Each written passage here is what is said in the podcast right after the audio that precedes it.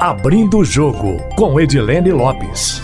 Entrevistas marcantes e informativas.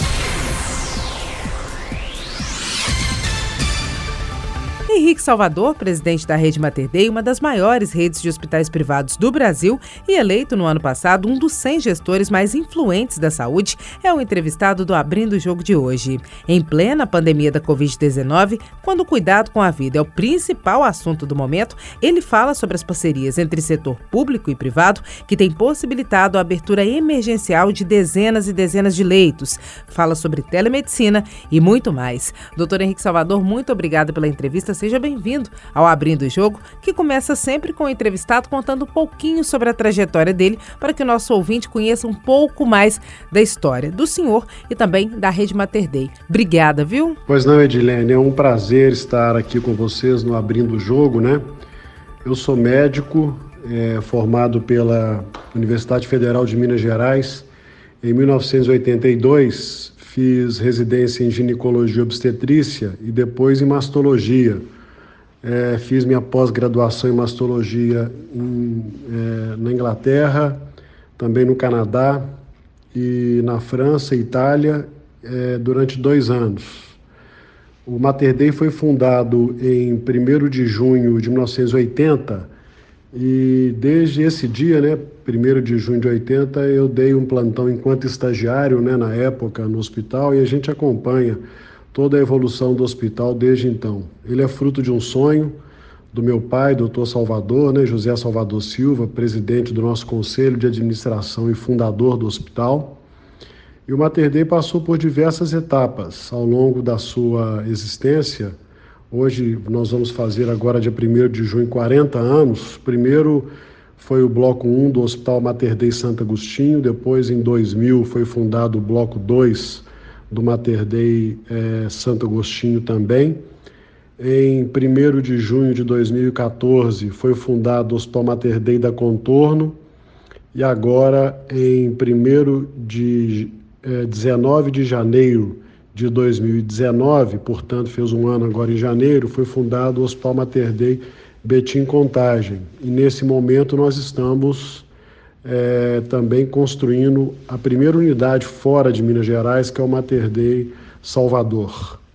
Durante todos esses anos, né, a gente sempre quis focar muito no atendimento bastante diferenciado, personalizado e humanizado né, para os nossos clientes, com a proximidade muito grande com os médicos, corpo clínico e com os colaboradores também.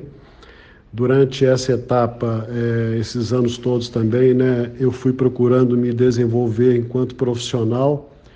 Fui é, diretor técnico e clínico do Mater Dei, hoje Rede Mater Dei de Saúde, é, até que eu assumi a presidência é, da organização em 2011. Antes disso, eu fui também presidente da Associação Nacional de Hospitais Privados, presidente da Sociedade Brasileira de Mastologia, passei por algumas entidades também, com o objetivo de, tendo experiência para poder enfrentar o desafio de é, dirigir uma rede é, hospitalar, né, que a gente acredita presta um serviço muito importante para a nossa comunidade. Ao todo, então, doutor Henrique, quantas são as unidades da rede Mater Dei? Eh, e considerando outros hospitais públicos e privados aqui em Minas Gerais, qual que é o tamanho do Mater Dei? O que, que ele representa em percentual de leitos aqui em Minas Gerais? Eu não saberia te dizer exatamente qual o percentual de leitos que a rede Mater Dei representa em Minas Gerais hoje, mas seguramente é uma das maiores redes privadas é, em termos de número de leitos, é, não só em Minas Gerais, mas no Brasil hoje. Nós temos aproximadamente 1.200 leitos nas três unidades. Quando vier o Hospital Mater Dei Salvador, nós vamos passar de 1.500 leitos. E é uma rede que está é, principalmente localizada, né, os dois hospitais na região centro-sul de Belo Horizonte e também é, na porta do oeste de Minas, né, às beiras da via expressa é, de contagem, que é o Mater Dei, que é a unidade Mater Dei Betim Contagem.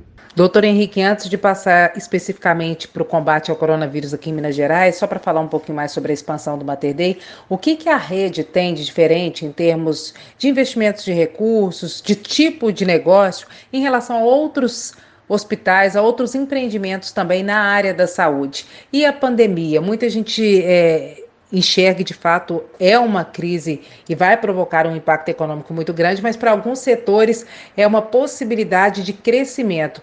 Para o Mater Dei é também, é, esse momento significa uma possibilidade de crescimento, acelera ou desacelera os planos de expansão do Mater Dei?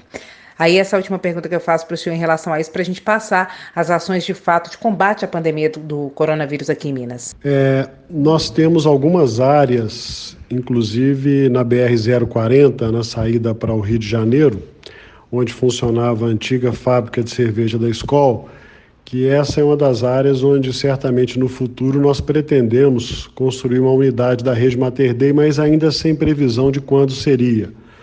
No momento nós estamos muito voltados para a construção dessa unidade em Salvador, um hospital grande, um hospital de 61 mil metros quadrados de área construída, que vai ter também um centro médico num outro terreno próximo, a mais ou menos uns 50 metros de distância, num conceito de um centro médico integrado, né, hospital, ambulatórios e toda uma série de exames também voltados para o atendimento do paciente. Essas obras elas foram desaceleradas recentemente com essa questão é, da crise né, do Covid-19, mas elas continuam, estão em fase inicial e a previsão é que esse hospital seja inaugurado nos próximos dois anos e meio aproximadamente. É, temos sim assim, o planejamento de expandir para outras localidades. A gente acredita que é importante levar o conceito da rede Mater Dei, a cultura médica da rede Mater Dei, a maneira de é, lidar com os diversos públicos né, para outras localidades.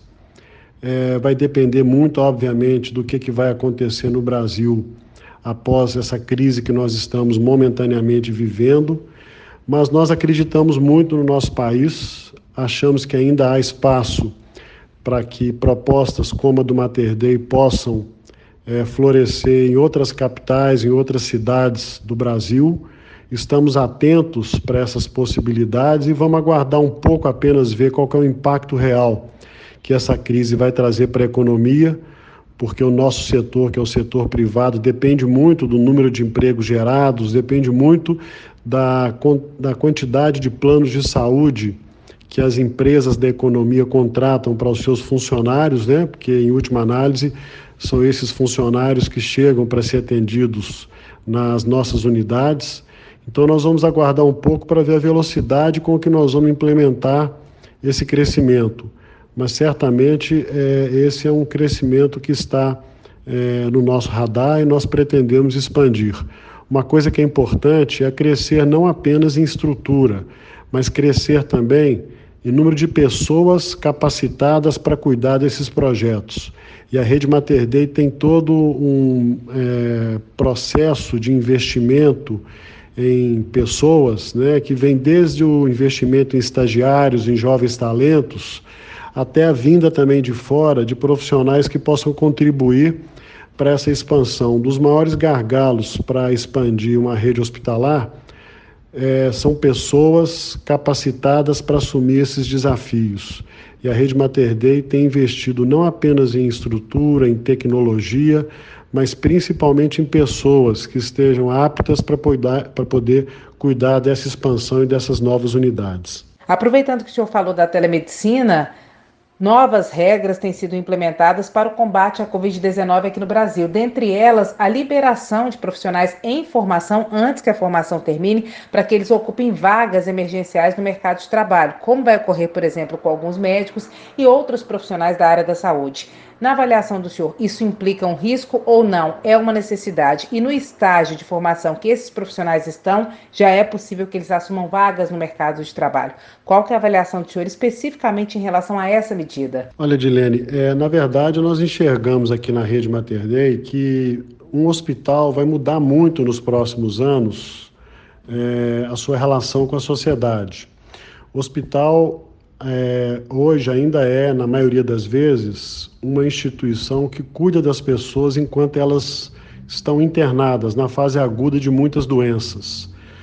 É, nós acreditamos e temos investido muito em tecnologia para permitir a conectividade, temos investido muito em ambientes hospitalares que permitam né, essa maior é, humanização, que o hospital vai cuidar cada vez mais da saúde das pessoas antes da internação, durante a internação e após a internação. Eu estou falando, por exemplo, na possibilidade de ter linhas de cuidado para um diabético, por exemplo, né, é, para evitar que ele tenha complicações e que com isso ele precise, por exemplo, de é, se tratar de uma forma aguda dessas complicações que ele pode vir a ter, né, ou de um hipertenso, ou de um cardiopata.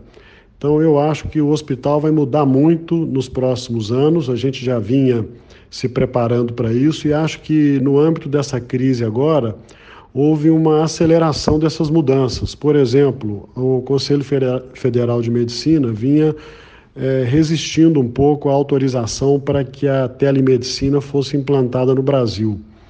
É, com a dificuldade das pessoas se encontrarem agora pessoalmente, né, e a necessidade de consultas virtuais, é, o próprio Conselho Federal de Medicina entendeu e foi sensível a esse momento e editou uma medida liberando o uso da telemedicina em algumas situações. E nós da Rede Mater Dei já vínhamos com o projeto de telemedicina para ser implantado e já estamos implantando esse é, projeto agora no âmbito desta crise. Clínicos gerais, pediatras e ginecologistas estão já passando a atender as pessoas por via remota via uma plataforma de telemedicina. É, um outro projeto que a Rede Mater Dei tinha também, o Saúde Corporativa, de estar dentro das empresas de tal maneira que os funcionários possam é, unir né, a medicina ocupacional, a saúde do trabalho, integrando com o plano de saúde, também melhorando né, a questão da assistência, o custo-benefício da assistência é, também já começa a ser implantado. Nós já estamos hoje dentro de duas empresas também é, facilitando a integração do usuário com a rede Mater Dei e vários outros projetos dessa natureza. Então a gente acredita claramente que vai haver uma mudança muito grande no papel dos hospitais, né? Em relação ao crescimento no momento da crise, o que nós estamos percebendo é até um pouco o contrário, porque como as cirurgias eletivas foram suspensas, e os hospitais privados, de uma maneira geral, com o perfil do Mater Dei, né, eles têm um movimento cirúrgico grande, então há até uma ociosidade das instalações nesse momento, né, de todo hospital privado. E de tal maneira que é, o que se aguarda é a possibilidade de usar esses leitos, que seriam cirúrgicos, para pacientes clínicos é, e que vão necessitar de internação no caso de haver um fluxo muito grande de pacientes é, que necessitam de hospital no âmbito aí da pandemia, né? Mas enquanto isso não ocorre, porque o número de internados é pequeno, né, hoje nós temos entre casos confirmados e suspeitos na rede Mater Dei, nos três hospitais, 16 pacientes, né, então um número ainda pequeno de pessoas né, necessitando internação.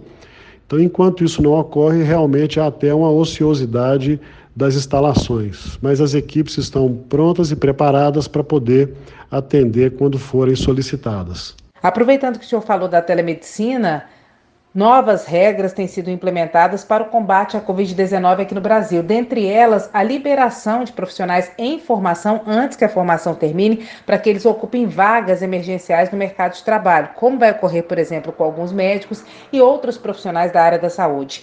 Na avaliação do senhor, isso implica um risco ou não? É uma necessidade? E no estágio de formação que esses profissionais estão, já é possível que eles assumam vagas no mercado de trabalho? Qual é a avaliação do senhor especificamente em relação a essa medida? Eu acho que seria uma medida emergencial para uma situação que se assemelha muito a uma guerra mesmo, né? E se forem necessários mais profissionais e o mercado de profissionais já formados e com a sua é, formação completa não forem suficientes para atender a demanda, eu não vejo como problema, desde que, obviamente, haja entendimento entre o Ministério da Saúde e o Ministério da Educação. Né? A gente sabe que ah, profissionais formados na área técnica, como médico, como enfermeiro, auxiliar de enfermagem, o técnico de enfermagem, fisioterapeuta, o psicólogo, o fonoaudiólogo, etc., né? Já no final da sua formação, sim, eles têm inclusive estágios obrigatórios que eles cumprem, onde eles têm contato com a prática da, da profissão e onde eles poderiam agilizar é, a liberação e estarem aptos para assumir, sob supervisão, acredito eu, né, de profissionais mais experientes, é, a ponta do atendimento. Mas, no meu modo de entender, isso seria uma alternativa no caso de não haver é, profissionais formados suficientes para atender a demanda. A formação médica é uma formação longa, né? São seis anos de faculdade, mais três, às vezes quatro anos de residência, de formação. Então precisa muito de ver também é, para que especialidades que nós estamos tratando, né? Se são especialidades mais voltadas para a área clínica ou especialidades mais generalistas, mas eu acho que esse seria um projeto e um plano mais para é, alternativo, vamos dizer assim, no caso de uma é, pandemia realmente, de um fluxo muito grande de pacientes necessitando de internação hospitalar e de uma carência efetiva de profissionais na ponta do atendimento. Doutor Henrique, agora especificamente em relação às medidas de combate à Covid-19 aqui em Minas Gerais, tomadas principalmente pela rede Mater Dei. Quais foram as iniciativas até então? Tem um anúncio recente também, né, de na região metropolitana alguns andares de um hospital Mater Dei serem exclusivos para pacientes da Covid-19. Eu queria que o senhor falasse dessa iniciativa que foi a última anunciada, das outras anteriores e também do que está previsto para esta semana no decorrer a partir da segunda-feira. Eu acho, Edilene, que sempre que estamos frente a uma crise como essa, existe o extremo desconforto por parte da população, das pessoas, das equipes de saúde, é, no âmbito de uma pandemia como esta, mas por outro lado existem oportunidades também. E o que eu tenho percebido é uma grande solidariedade por parte de muitos elos da sociedade civil organizada, né?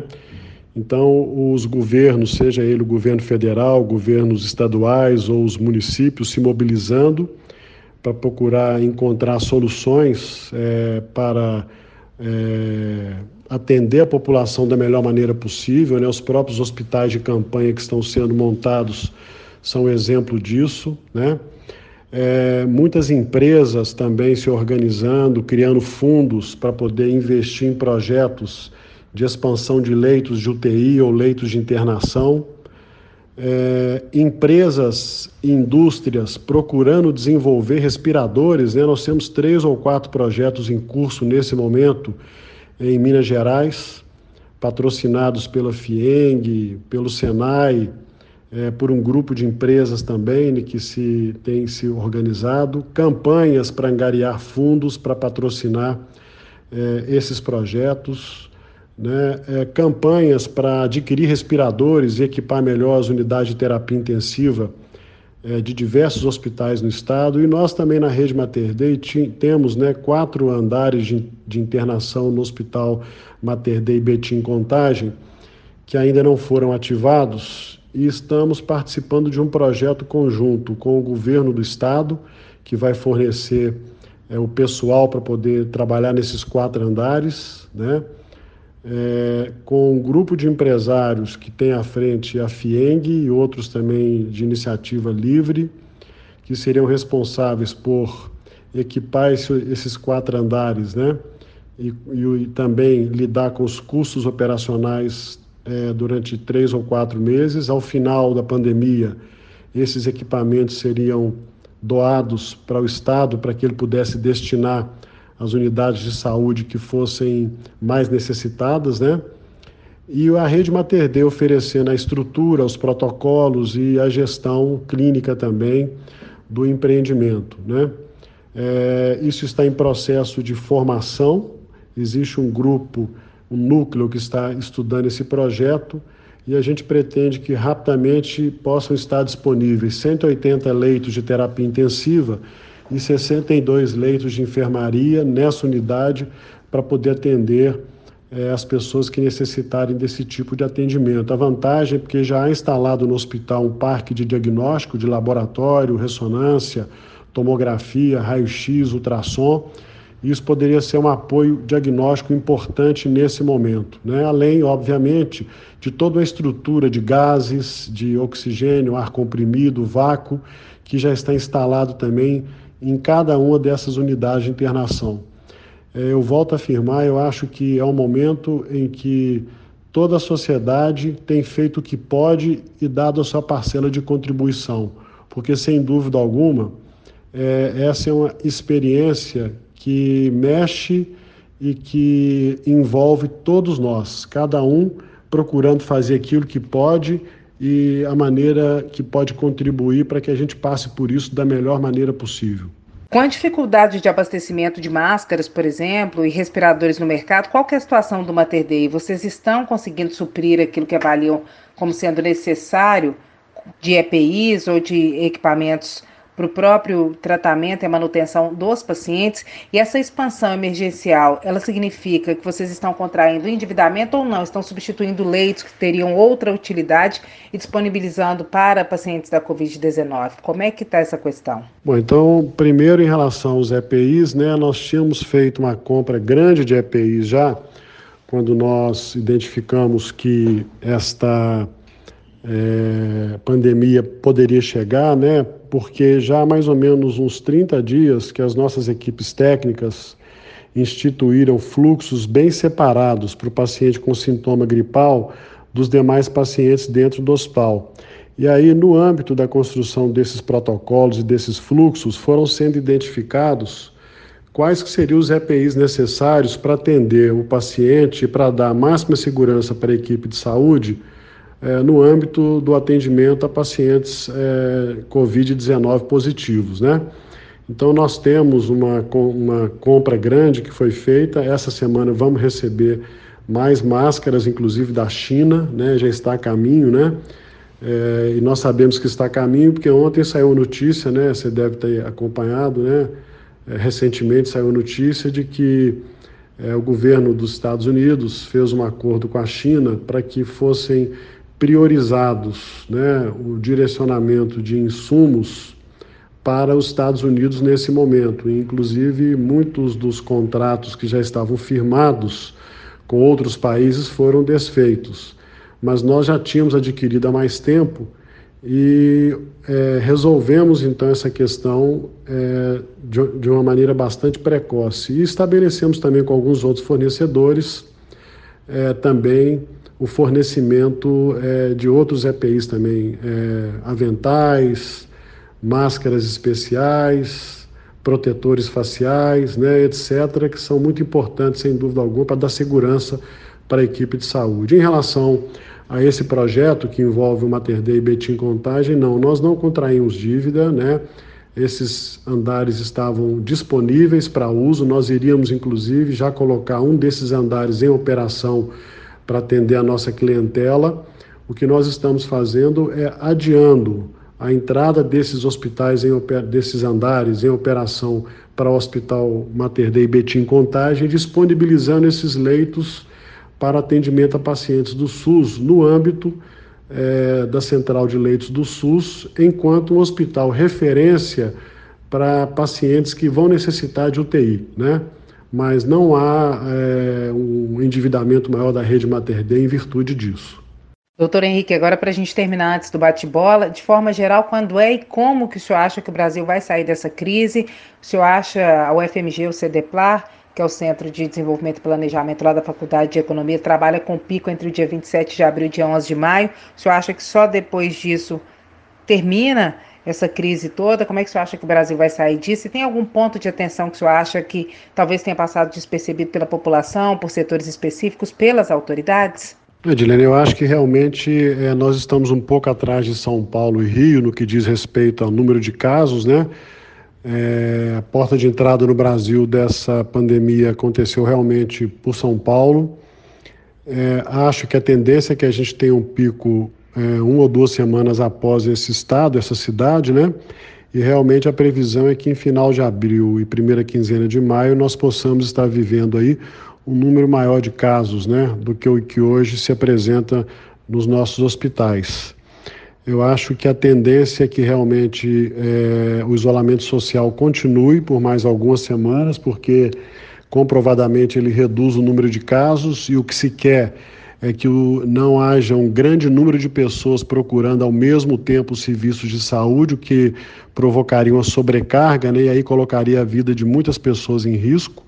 Então, esse isolamento social permite realmente que os casos se, eh, se apresentem de uma maneira mais espaçada ao longo dos dias e das semanas, né? E com isso eh, diminuindo um pouco o impacto agudo sobre o sistema de saúde. Né? Então, certamente, eh, essa é uma das, da, do, das saídas né, importantes do isolamento social. Acho que a economia ela vai retornar e vai se recuperando aos poucos após é, o, é, esse período mais crítico da pandemia. Acho que não vai ser um ano fácil, já existem projeções aí de redução significativa do crescimento do PIB do Brasil. É, mas eu acho que existem também questões positivas ligadas a essa experiência que nós estamos vivendo. Acho que a, a criatividade vai fazer com que muita, muitas coisas também é, importantes sejam incorporadas na nossa vida a partir de agora. E ela vai impactar na vida do cidadão e vai impactar na vida das empresas e na economia também. Então eu tenho a impressão de que é, nós vamos sair mais fortes, inclusive enquanto sociedade, enquanto é, oportunidade do exercício da solidariedade eu acredito que realmente nós possamos ter até a partir de então a sociedade mais equilibrada e mais justa. Doutor Henrique, agora nós estamos caminhando mais para o finalzinho, a hora do bate-bola, pergunta curta, resposta curta também. Primeiro, defina o Brasil em uma frase. Um gigante ainda adormecido, mas que vai crescer muito. Avaliação do senhor, o que, que muda no mundo pós-corona? Eu acho que a sociedade vai ser é, mais humilde e convicta de que nós não dominamos tudo e que precisamos aprender sempre. Um livro de cabeceira, especialmente um que seja motivador nesse momento de crise. Eu leio bastante, mas um livro importante para mim, sem dúvida, é O Artista do Impossível, Juscelino Kubitschek. Uma frase útil para profissionais da saúde que estão na linha de frente nesse momento tão crítico para a população mundial. Cuide das pessoas, cuide de você e parabéns pelo trabalho que você está desenvolvendo, que nesse momento é único. Ninguém pode fazer o que você está fazendo. Doutor Henrique, muito obrigada por essa entrevista para o Abrindo o Jogo. As portas estão sempre abertas. Toda vez que o senhor quiser voltar, tiver novidade, fique à vontade. Muitíssimo obrigada. De nada, Edilene. Foi um prazer. Nós estamos passando por uma fase difícil, crítica, mas certamente isso vai passar e lá adiante eu acredito muito que nós vamos ser uma sociedade mais forte, mais justa e mais assim adequada para aquilo que o ser humano precisa. Muito obrigado pela oportunidade. Nosso agradecimento também aos ouvintes do Abrindo Jogo. Quem quiser mandar observações, críticas e sugestões, estamos atentos nas redes sociais da rádio, no meu Instagram, Edilene Lopes, e também pelo e-mail edilenelopes.itatiaia.com.br. Nosso objetivo é sempre trazer informações em primeira mão até a próxima. Abrindo o jogo com Edilene Lopes. Entrevistas marcantes e informativas.